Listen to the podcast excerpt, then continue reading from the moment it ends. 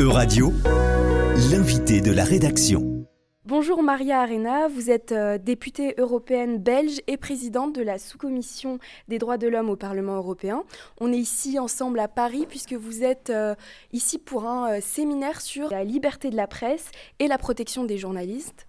Donc quel constat dressez-vous sur la liberté de la presse en Europe et dans le monde? Alors deux choses euh, différentes. Effectivement, on voit au niveau européen qu'il y a une réduction de l'espace de la liberté des médias aujourd'hui en Europe. On le voit par exemple dans des cas où il y a eu carrément des assassinats de journalistes sur le territoire européen. Et donc il est important qu'on puisse regarder ce qui se passe, la manière dont les choses se passent et comment on peut corriger cela. Au niveau de la sous-commission droits de l'homme, nous travaillons sur la liberté des médias à l'extérieur de l'Union européenne, c'est-à-dire avec les pays avec lesquels nous avons des relations privilégiées.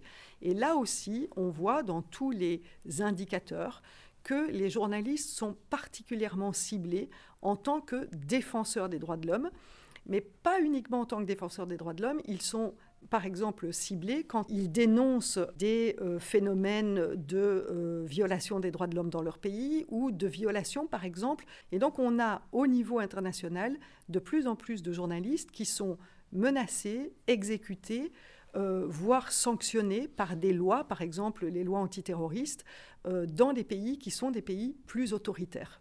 Reporters sans frontières a publié il y a quelques mois et comme chaque année son classement mondial sur la liberté de la presse. Donc quand on regarde un peu les pays euh, européens et qui font partie de l'Union européenne, on en a plutôt en haut du classement. Nous en France, on est à la 26e position, ça s'est amélioré par rapport à l'année d'avant.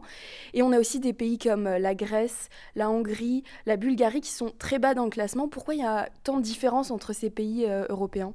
Alors on voit malheureusement qu'en Europe, il y a euh, une dérive dans certains pays qui sont euh, soit justifiés par un mouvement idéologique, c'est ce qu'on voit en Hongrie par exemple, qui est un, système qui devient euh, de plus en plus, je dirais, autoritaire, par exemple, qui combat la liberté d'expression, qui combat aussi euh, la, séparation de la justice et de l'État. Et donc on voit en Hongrie se mettre en place des mécanismes qui sont des mécanismes antidémocratiques euh, dans ce pays. On voit aussi dans d'autres pays, et la question du Covid en particulier, a été une manière de censurer les médias, c'est-à-dire que tout ne pouvait pas être dit sur les médias. Euh, et puis, la question de la corruption existe aussi en Europe, et donc les pays dans lesquels il existe de la corruption. Les médias qui dénoncent cette corruption, euh, les journalistes qui la dénoncent, peuvent être menacés par des réseaux criminels qui existent malheureusement aussi en Europe. Et alors comment euh, améliorer la situation? Vous en avez déjà parlé un peu au début, est-ce que peut-être on peut détailler? Alors je pense qu'il est important que euh, toutes ces valeurs de liberté euh, d'expression soient remises au, au, top de l'agenda européen. C'est la raison pour laquelle nous avons demandé l'activation de l'article 7 sur la Hongrie. Ça veut dire analyser tous les mécanismes en Hongrie qui font qu'il y a une dérive aujourd'hui de la démocratie vers un régime plus autoritaire. Et donc il y a des mécanismes européens de contrôle des pays sur le respect de ces valeurs. Malheureusement, euh, aujourd'hui, on doit les activer. Je dis malheureusement parce que nous avons cru que adhérer à l'Europe était une forme d'antidote à la question de la dérive euh, autoritaire. Euh, malheureusement, ce n'est pas le cas. Et donc, il est important d'activer des mécanismes tels que celui de l'article 7 pour contrôler les pays qui ne respectent pas les valeurs européennes. En septembre, la Commission européenne a dévoilé une loi sur la liberté des médias qui s'appelle Media Freedom Act. Où est-ce qu'on en est et euh, qu'est-ce que vous pensez de cette, euh, cette loi? Aujourd'hui, il y a effectivement une proposition de la Commission européenne que nous trouvons au niveau du Parlement européen trop faible par rapport à la protection des euh, journalistes, mais aussi par rapport à la question de la protection des sources. On avait eu exactement le même débat quand nous avons discuté du secret d'affaires, c'est-à-dire comment protéger les lanceurs d'alerte.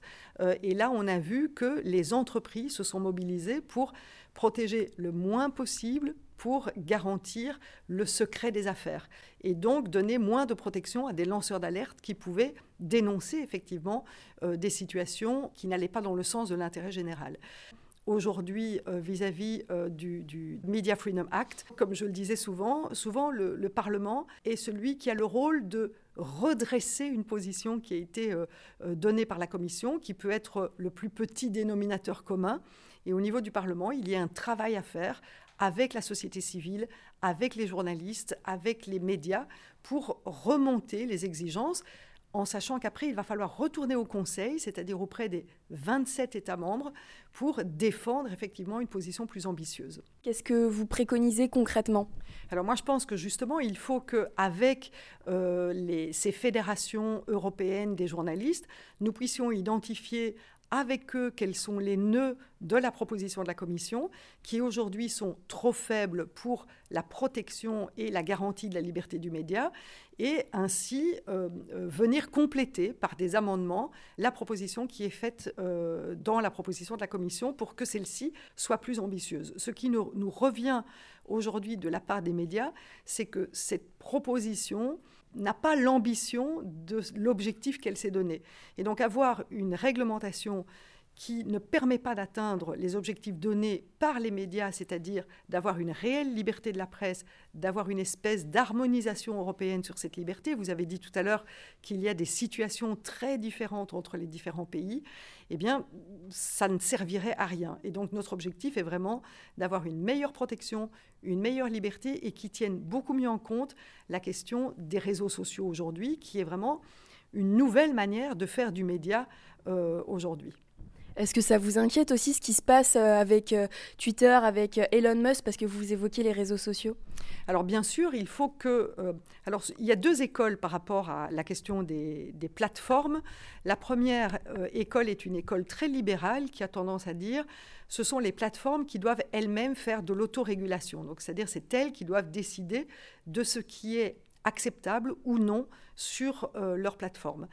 Nous pensons qu'il n'appartient pas à des plateformes qui ont des modèles économiques qui sont des modèles économiques privés de décider de ce qui est acceptable ou non acceptable. Il doit bien entendu y avoir des mécanismes de médiation sur les plateformes, donc il doit y avoir beaucoup plus de, de, garde-fous liés à la question de, euh, des, par exemple, des discours haineux euh, sur ces plateformes, bien sûr, mais il doit y avoir des mécanismes d'État régulateurs, comme ça existe pour les médias classiques.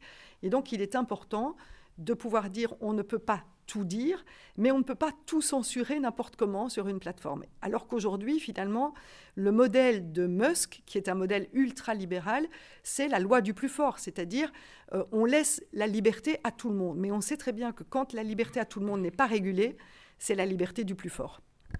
Qu'est-ce que vous espérez pour les prochaines années par rapport à la liberté de la presse euh, en Europe et dans le monde? Alors je pense qu'aujourd'hui, on doit bien entendu travailler sur des standards ambitieux sur la liberté de la presse en Europe, parce que si on met des standards ambitieux en Europe, on a la capacité de promouvoir ces standards à l'extérieur de l'Europe. Donc si on n'est pas suffisamment fort à l'intérieur pour avoir des médias robustes, bien formés, bien financés, bien régulés, il est difficile de promouvoir ce modèle euh, à l'extérieur de l'Union européenne. Et pour moi, aujourd'hui, l'Europe doit être un moteur par rapport à des valeurs telles que celles-là, parce qu'il n'y a pas de démocratie sans liberté réelle de la presse. Et je, dis bien réelle parce que quand on est dans certains pays, certains pays nous disent, mais chez nous, on peut tout dire. On a 100 euh, euh, médias de presse écrite, euh, autant de, de radios que vous en voulez. Le problème n'est pas la quantité, mais c'est la qualité qui dépend d'une part de la formation des journalistes. Et donc, il est important d'avoir des écoles de journalisme de qualité. Il est important de donner le choix de l'information aux, aux, citoyens. Donc avoir 100 radios qui disent la même chose ne permet pas d'avoir la pluralité de l'information auprès du citoyen. Donc c'est important d'avoir cette pluralité d'opinion. Il doit aussi avoir une formation des récepteurs, donc c'est-à-dire à, l'école, il faut apprendre l'esprit critique, euh, ce qui aujourd'hui est de moins en moins enseigné. C'est très important de travailler sur l'éducation euh, des citoyens à la question des médias, et l'Europe doit être un moteur pour pouvoir euh, aider, le cas échéant, les pays partenaires à rentrer dans cette logique de médias comme, comme cinquième ou sixième pouvoir, c'est-à-dire un pouvoir alternatif par rapport au pouvoir politique, au pouvoir de la justice, par exemple.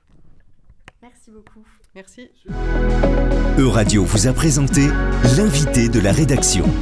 Retrouvez les podcasts de la rédaction dès maintenant sur euradio.fr.